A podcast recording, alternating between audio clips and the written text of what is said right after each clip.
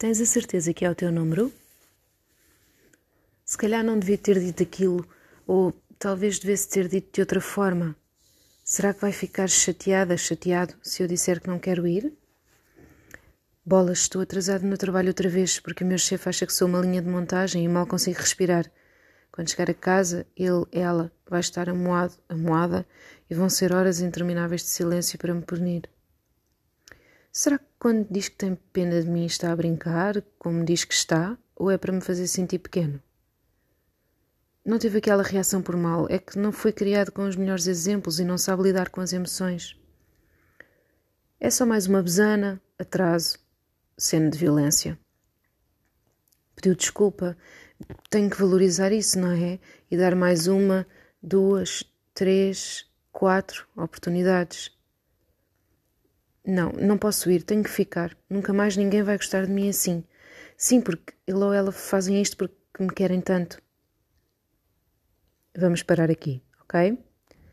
Depois de alguns anos a pensar assim, cheguei a uma conclusão brilhante. Quem gosta de ti não te trata mal. Ponto. Não é uma vírgula, não é um ponto e vírgula, nem sequer são os três pontinhos de que tanto gostamos. É um ponto final bem redondo e finito. Se eu própria me desvalorizar, vou estar a ensinar os outros a fazer o mesmo. E o contrário também vale.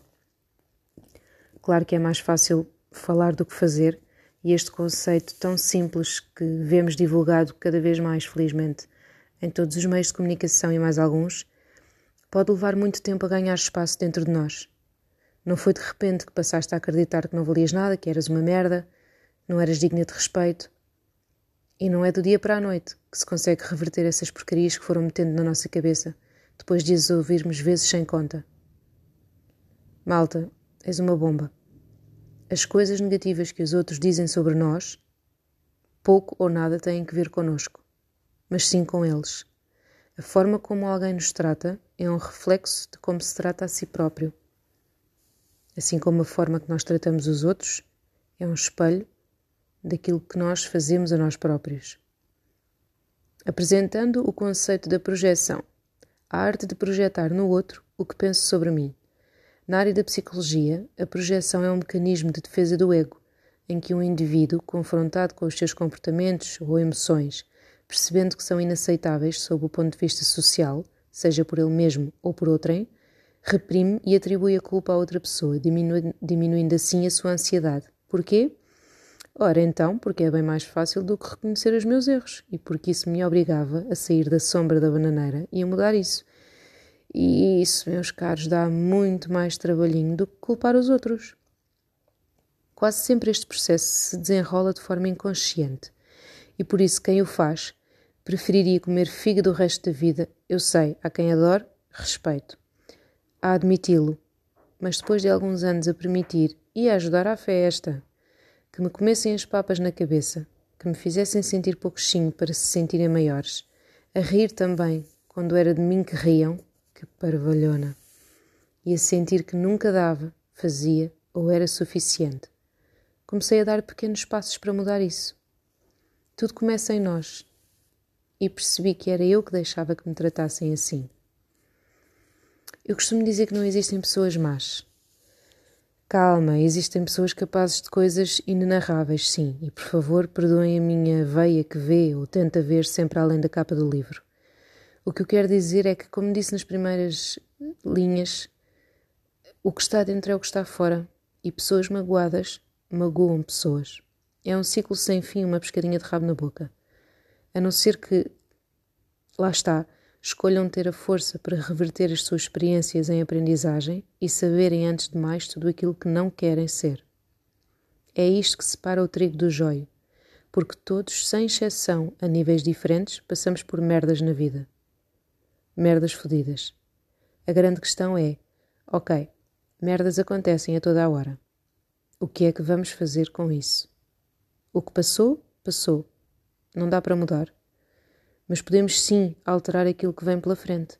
Por alguma razão, os volantes são montados na parte da frente dos carros. E então, onde é que queres ir e como é que estás a planear chegar lá?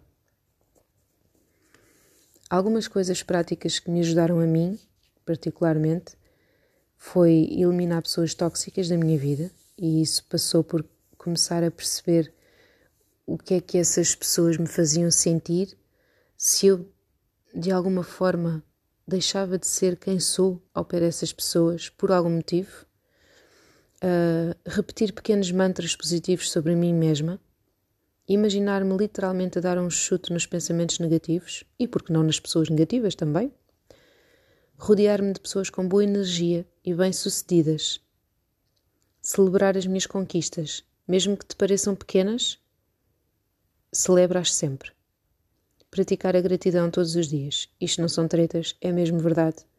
Faço isto já há algum tempo e gera uma energia incrível. É, é muito importante mesmo fazeres isto, ficares grato pelas coisas mais pequeninas que vão acontecendo no teu dia a dia e vais ver que elas vão acontecendo cada vez mais. Aprender a controlar a respiração ajuda mesmo. Ler livros e artigos sobre autoconhecimento, desenvolvimento pessoal histórias inspiradoras.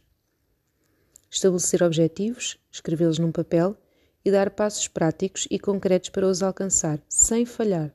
Mais vale no início não te comprometeres com grandes coisas. Aliás, não te comprometas com nada no início, vai fazendo. Estabelece um objetivo para ti mesmo e vai fazendo. E vais aumentando a tua lista e vais fazendo. E vais sempre fazendo um bocadinho mais do que aquilo que disseste que ias fazer. É um processo trabalhoso e não é para ontem, mas vale muito a pena. A vida torna-se mais leve e conseguimos começar a viver mais no presente e menos no ontem e no amanhã, para aqueles que, como eu, sofrem por antecipação. É como se tirássemos a tampa do ralo da banheira e aquela água que estava ali estagnada começasse a desaparecer aos poucos e desse lugar à água fresca que está a sair da torneira. Não tenhas medo de deixar ir embora o que em tempos te serviu, não serve mais, serviu ótimo, cumpriu o seu papel quando tinha que cumprir. Isto conta para tudo, desde pessoas a sapatos. Se te magoam, não são o teu número.